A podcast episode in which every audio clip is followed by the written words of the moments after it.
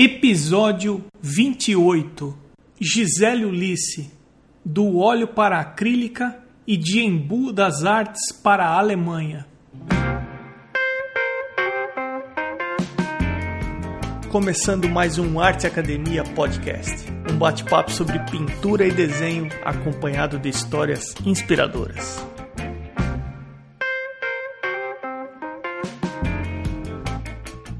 O bate-papo de hoje é com a Gisele Ulisse. Gisele, muitíssimo obrigado por você aceitar o convite e seja bem-vinda ao podcast. Eu que agradeço. É um prazer imenso poder falar com vocês.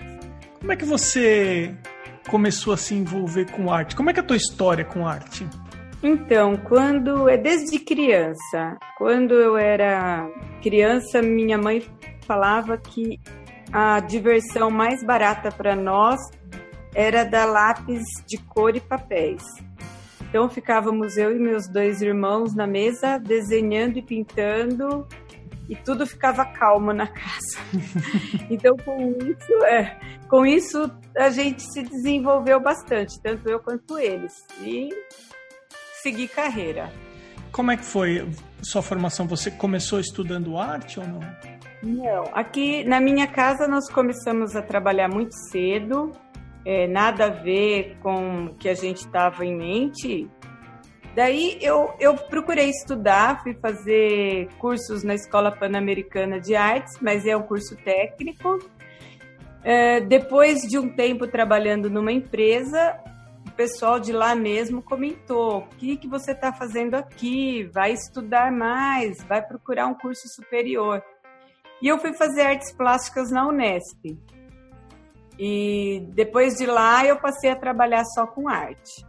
Então, como é que você começou trabalhando com arte? Você já foi para o mercado, já foi para galeria? Como que foi? Não, não, eu fiz o seguinte, quando eu, essa época eu estava com 21 anos, eu estudando na, faculdade, eu já comecei a dar aula de, de arte num estúdio que tinha aqui em Jundiaí, e, mas em poucos meses eu decidi abrir a minha própria escola. Era uma escola de desenho. Hoje essa escola já está com 26 anos, tem quase 300 alunos, 13 professores. Eu quase nem fico mais nessa escola. Hoje ela se toca sozinha. Porque paralelo a isso, eu comecei a desenvolver a minha parte de artista plástica. É, então eu levo as duas coisas simultâneas, a escola e a minha carreira de artista plástica. Então vamos conversar um pouquinho primeiro sobre a escola. É, o que vocês ensinam lá na escola? Qual que é a abordagem da escola? Quando eu abri, eu abri como escola de desenho, porque aqui em Jundiaí não tinha. E por fim, a demanda sempre muito grande para novos cursos e eu comecei a convidar outros professores, embora eu tinha formação para dar aula de escultura, mas eu preferi pegar um professor para escultura, outro para crianças. São muitos cursos que nós temos, muito, é de tudo lá. Chama Oficina de Artes, uma hora dá uma entrada que você vê muita coisa são todas uh, matérias ou cursos voltados para a arte, é isso? Só, isso. Hoje mesmo nós tivemos, esta semana, tivemos um curso especial sobre cores, que acaba, acaba abrangendo todos os segmentos, né? Quem faz é, pintura em madeira, quem trabalha com escultura, quem trabalha com pintura em tela, quem faz aquarela, todos eles participaram. E também a gente teve um curso sobre abstração. Então, além dos cursos mensais que as pessoas fazem, a gente tem workshops, coisas que está o tempo todo inovando nos cursos. Gisele, acho que a gente poderia conversar um pouco sobre a sua parte de artista plástica, né? Eu estava dando uma olhada aqui no teu Instagram e vamos começar do começo. Que técnica que você usa? Que materiais que você usa? Então, eu no começo, como eu disse, quando eu tinha os 21, 22 anos, eu pintava, pintei acadêmico, mas eu sempre gostei do impressionista, que são as pinceladas mais soltas. E eu usava tinta óleo, como muita gente. Quase todo mundo começa com o uso da tinta óleo. Só que quando a gente pinta esse estilo mais solto, a gente começa a gostar mais dos pincéis largos, do tipo trincha. Esses pincéis, para limpeza, quando a gente usa o óleo, a limpeza desses pincéis é um problema. Então, logo aquilo estava me incomodando. E a tinta acrílica, a base de água, é um sonho muito prático. Então, depois de uns 10 anos, eu comecei a usar tinta acrílica e nunca mais voltei para tinta óleo. É o que mais eu uso. Porque eu, eu gosto de trabalhar com pincéis quase do tamanho de pincéis de parede. Não gosto de trabalhar detalhes então, isso daí facilita demais, não tinha condição de continuar a base de solvente. Embora hoje exista tintas a óleo é, à base de água, mas não há vantagens mais na tinta óleo para o meu tipo de arte. Esse estilo que eu pinto impressionista, na verdade, assim, hoje eu, eu nem sei se seria um impressionismo. Eu tenho um, conheço um pintor, conheço não, né? não tenho amizade, mas tem um pintor que eu gosto muito, Voca, ele começou a, a se intitular Espontâneo Realismo. Eu acho que é por aí, é uma pintura espontânea. Essa que é a proposta. Dentro da parte da, das atividades da, de artes plásticas, a gente pode dividir em duas. Uma é o ato de pintar em si, e tem todas as outras coisas que envolvem, como comprar material, divulgar o trabalho, expor, arrumar uma galeria, vender, atender cliente. Considerando só pintar por pintar, aonde que você encontra mais dificuldade? Eu, eu acho que no desafio. É, quando eu imagino as imagens, o que eu vou pintar, é muito fácil, porque eu coleto fotos, tanto eu posso sair para fotografar numa avenida, eu, eu, eu posso, foto não me falta, eu posso encontrar no Google, tenho muitas imagens para eu montar uma ideia. É, essa coisa de a pintura em si, chega um momento também que a gente começa a ficar é, mais capaz, mais seguro, e aí a pincelada acaba acontecendo naturalmente. Certo. Mas a, a, a inquietação, porque os, o que leva o artista a evoluir é a inquietação, é a busca. Isso me incomoda diariamente. Eu sempre acho, não, eu tenho que fazer algo mais especial. Eu não quero é, engessar o meu trabalho, manter a mesma técnica para sempre. Eu quero evoluir. Eu sei que eu posso fazer algo melhor e eu estou sempre com esse pensamento. Essa é a minha dificuldade. Tá, deixa eu ver se eu entendi. Você tem uma zona de conforto em que, pintando de determinada forma, até você falou, você vai desenvolvendo e você vai ficando mais capaz, mas a tua dificuldade é quanto sair disso para tentar alguma coisa nova, é isso? É mais ou menos por aí? Exatamente. Por exemplo, eu, eu faço um quadro, dois, eu tenho várias ideias. Quando eu vou fazer um quadro, já me passou uma meia dúzia de ideias. Aí eu, bom, vou, vou começar por esse. O correto seria eu fazer as outras, os outros cinco ali que eu pensei. Não, depois que eu pinto um, dois, eu já não quero mais aquilo. Aquela minha ideia já não quero mais. Eu preciso de alguma coisa melhor, eu quero algo diferente. Sabe, é, é, é um incessar. Isso a gente fica buscando o tempo todo algo muito especial. A gente não quer, eu não quero ficar na mesmice. Até um, eu acho, quando eu comecei essa história de artes plásticas, eu senti uma cobrança muito grande, tanto da sociedade quanto do mercado, de você é, ter o seu estilo. Todo mundo fala, ah, mas qual é o seu estilo? Olha, ela já fez o estilo dela. Não, isso na verdade não é bem-vindo, não é gratificante para o artista, é para o mercado. Porque o artista, ele está sempre precisando inovar. Eu acho que todo mundo que opta em trabalhar com artes, ele tá, ele crê num potencial criativo. Então a gente precisa estar tá também não só fazendo a arte, mas criando e fazer sempre a mesma coisa porque demanda, porque o mercado aceitou, porque você já né, se impôs como esse estilo, eu acho que é pouco. Não é não é bom. Eu não gostei disso. E eu comecei a me frustrar muito. Aqueles artistas, inclusive, que já tinham né, marca, com, nem precisavam assinar, bastava olhar para o quadro, você sabe que é dele, começou a me frustrar, que eu não, mas esse cara não deve estar tá feliz. Não está bom isso. O que, que é produção, mecânico, repetição? Não, isso para mim eu não gosto. E eu, eu entrei nessa. Tem gente que depois vira refém de um estilo que construiu, não é? Exatamente, vira refém. E o mercado pede. Eu até queria falar uma coisa. Eu tenho, durante 10 anos, devido a isto, eu fiquei pintando quadro de índios. Certo. Os índios brasileiros. 10 anos. E eu vou te falar, foi muito bom, é, foi muito aceita no mercado, inclusive fora do Brasil. É, foi excelente para mim. Mas chegou um momento que eu falei: o que, que eu estou fazendo? É, não é por aí. Eu estava já com trabalho mecânico, eu já estava pintando índio de olhos fechados, a técnica, as cores, a repetição.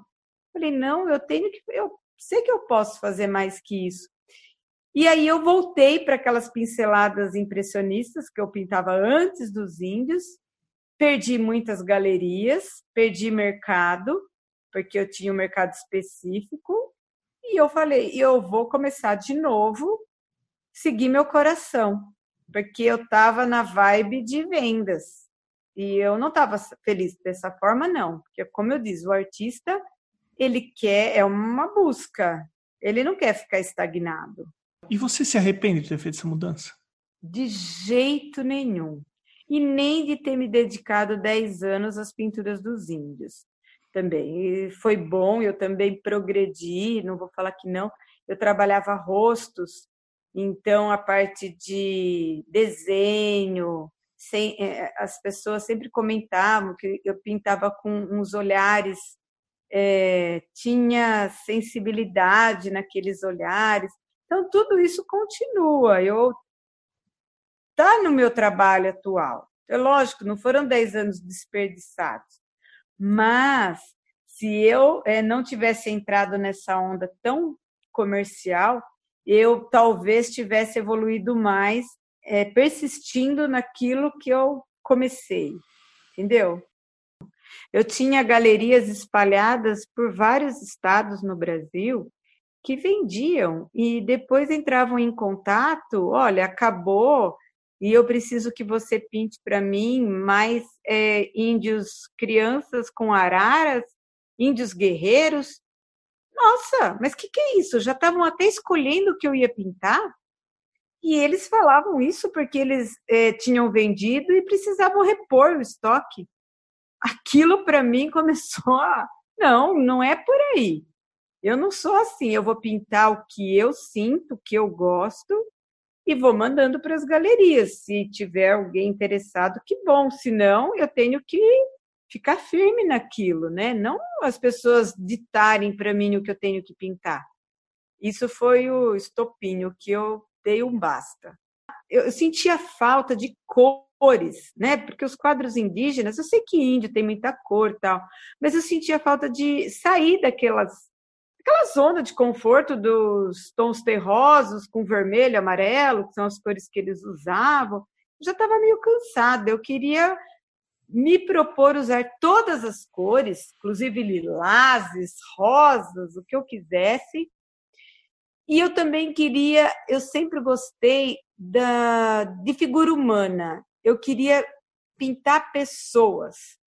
Eu fui um dia para São Paulo, na Avenida Paulista, e passei lá muitas e muitas horas tirando fotos. Tirando fotos, tanto das pessoas quanto dos cenários, que aquilo me começou a me chamar muita atenção. É, eu sentadinha ali, passava uma pessoa de cabelo laranja, né, totalmente diferente. Aí passava um outro de terno, gravata, depois passava um outro com carrinho recolhendo reciclado. Falei, meu Deus, quantas histórias aqui num trecho tão curto. Quantas histórias me, né, passaram na minha frente. E é isso que eu gosto de pintar.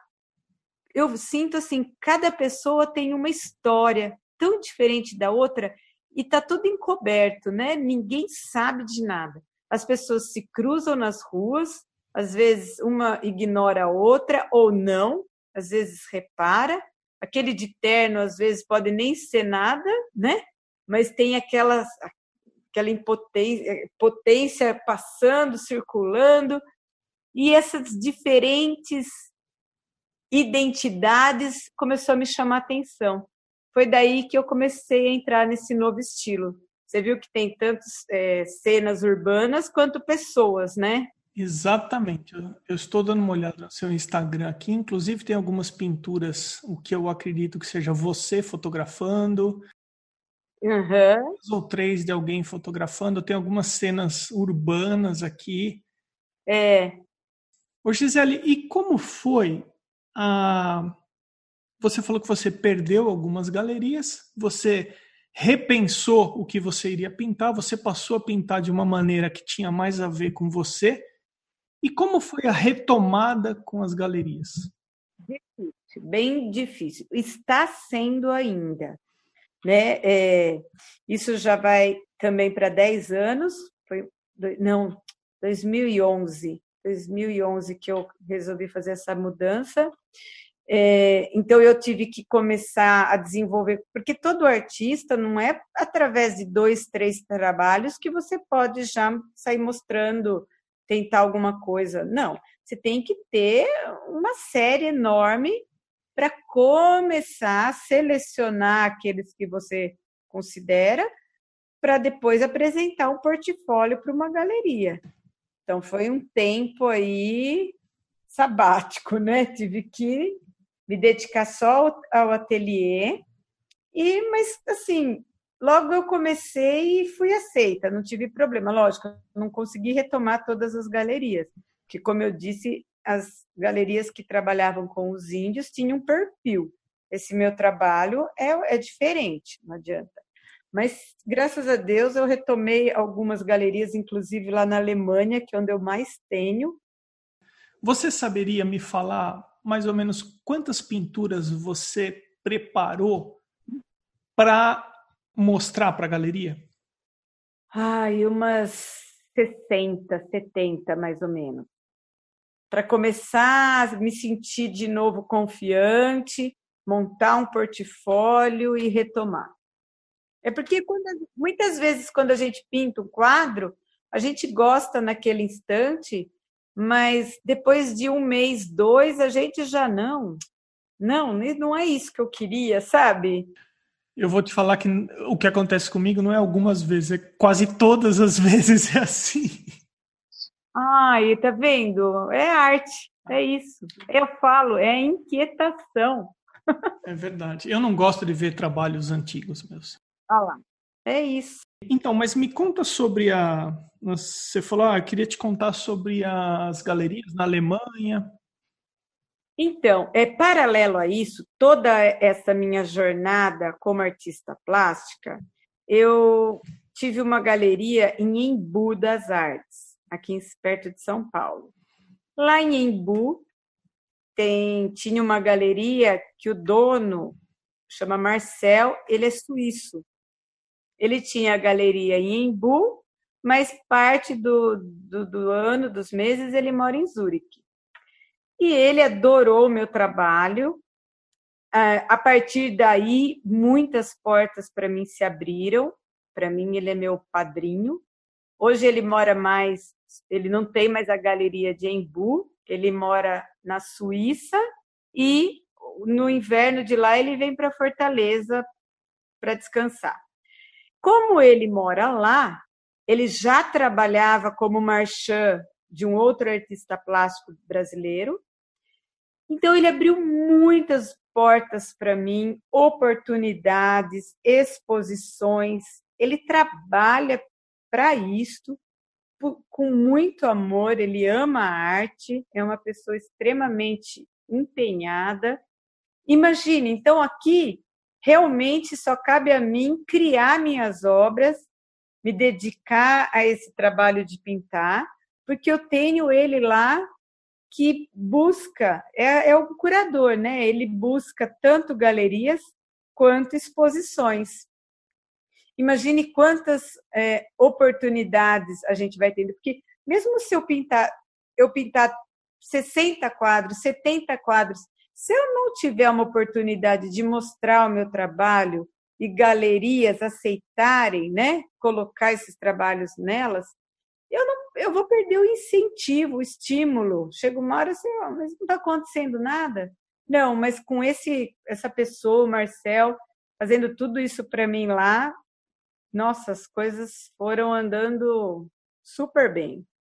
Eu devo muito a ele. Interessante, né? Que se você parar para pensar, é, você nunca é, imaginaria que ter uma galeria em Embu te levaria para a Alemanha. Exatamente, exatamente. Para a Alemanha, olha, eu tenho quadro na Tchecoslováquia, é, na Suíça, lógico, né? na Alemanha.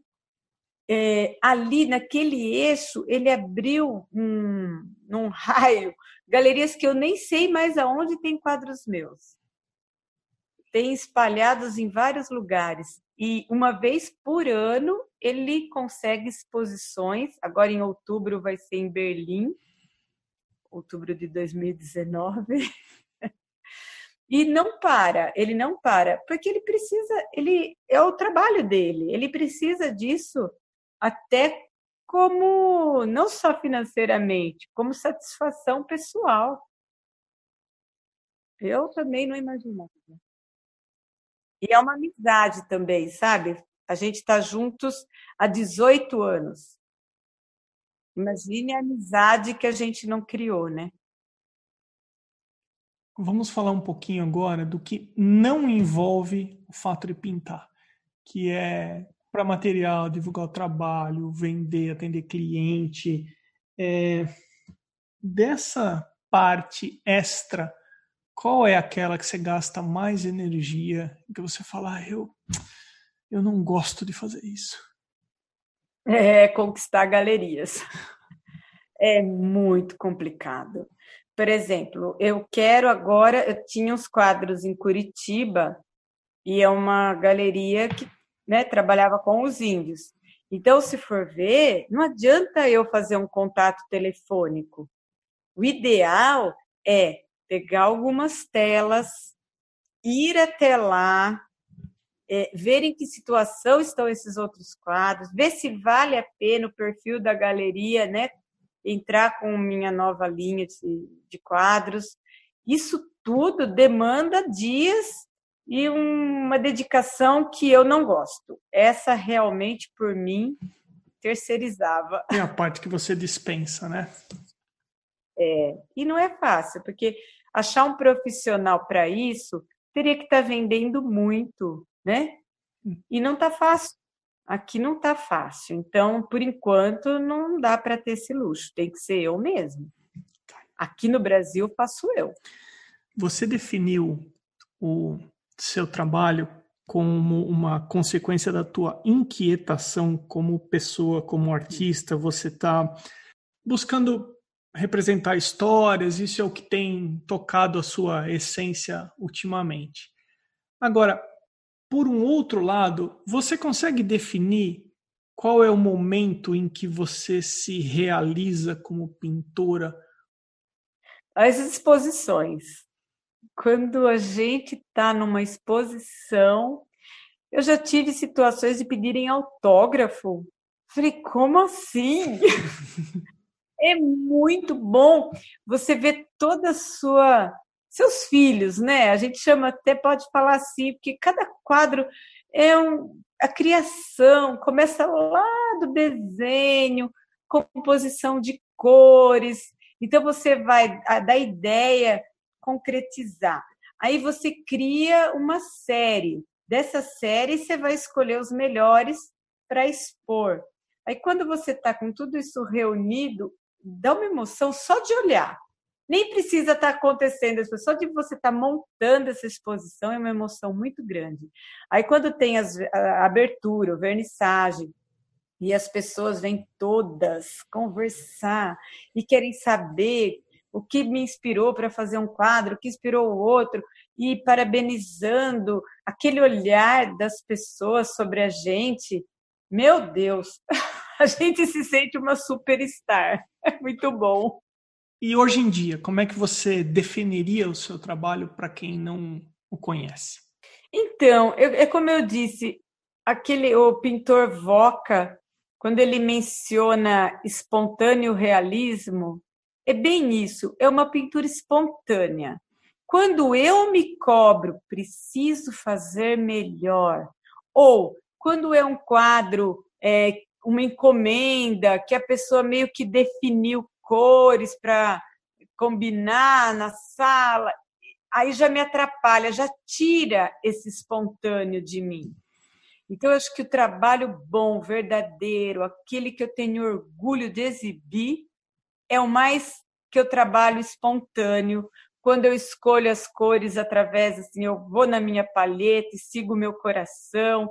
Às vezes, esses quadros até é concluído mais rápido, porque tem menos cobrança do resultado final. Isso, para mim, é o mais satisfatório. Às vezes a gente trabalha alguma coisa sob encomenda. Isso é uma coisa que atrapalha muito. Eu nem, muitas vezes eu acabo nem postando, porque não é do meu agrado. Você trabalha em uma tela de cada vez ou você desenvolve quatro, cinco pinturas ao mesmo tempo? Não, é umas quatro pinturas. Geralmente eu dou fundo na, nas telas sem necessariamente ter uma ideia do que eu vou pintar lá. Aí eu, eu, eu encontro uma foto, uma ideia boa, eu risco naquela tela. Só que no dia seguinte eu acho que aquelas cores tá batendo comigo, tive uma ideia quando eu olhei a outra tela. Então sempre até três, vai, três é muito comum eu estar tá usando três telas. Ô Gisele, antes da gente entrar para a nossa sessão à la prima, para você responder para mim de forma rápida cinco perguntas, eu só queria reforçar aqui no episódio para quem estiver ouvindo uh, visitar arteacademia.com.br. Lá sempre tem algum PDF para baixar, pode fazer parte da lista de e-mails que esporadicamente eu envio ou alguma informação ou alguma promoção ou algum material didático, então fazer parte da lista de e-mails eu recomendo. Me diga uma coisa em respostas rápidas. O que é que não pode faltar na sua geladeira? Ah, manteiga. Já cheguei a sair correndo porque não tinha. Fui comprar. E o que é que não pode faltar no teu estúdio, além do trivial, além do material artístico? Ai, minha segunda paixão, música. Hum, que tipo de música você gosta de ouvir? Ai, eu adoro música popular brasileira. Adoro. E qual artista que você gostaria de conhecer ou de ter conhecido? O Voca. É um artista austríaco que eu ainda vou conhecê-lo.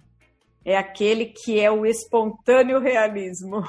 Museu, qual que você gostaria de conhecer? Eu, graças a Deus eu tive a oportunidade de conhecer todos os que eu meio que imaginei. Eu não, não consegui conhecer o Museu Van Gogh em Amsterdã. Na época que eu fui, ele estava em reforma. E Van Gogh, para mim, é um ícone esse realmente eu gostaria de conhecer. O que, que é arte para você? É, eu acho que, como eu disse, para mim a arte é, é, a busca constante, é a in, inquietação. É, e lidar, isso nos, nos dá muita emoção, né? Gente, é, até uma vez o meu marido comentou isso, nossa, a sua profissão é uma delícia, né? Porque é uma emoção constante, positivas e negativas. Não estou falando que é só alegria. Tem dia que a gente pinta passando mal, com dor de cabeça, porque você pensa numa coisa e não consegue chegar. Então, essa inquietação, para mim, é o que resume a arte falando na arte de fazer, né? Aí depois tem aqueles que assistem, mas vamos falar de novo em emoção, né? Ouvir uma música nos emociona, assistir uma peça é por emoção. Arte, eu acho que é emoção. Bacana. Gisele, muitíssimo obrigado, viu, pela sua participação no podcast. Imagina, eu que agradeço muito. Adorei. Essa foi a Gisele Ulisse. Eu sou o Emerson Ferrandini Obrigado pela companhia e até o próximo episódio do Arte Academia Podcast.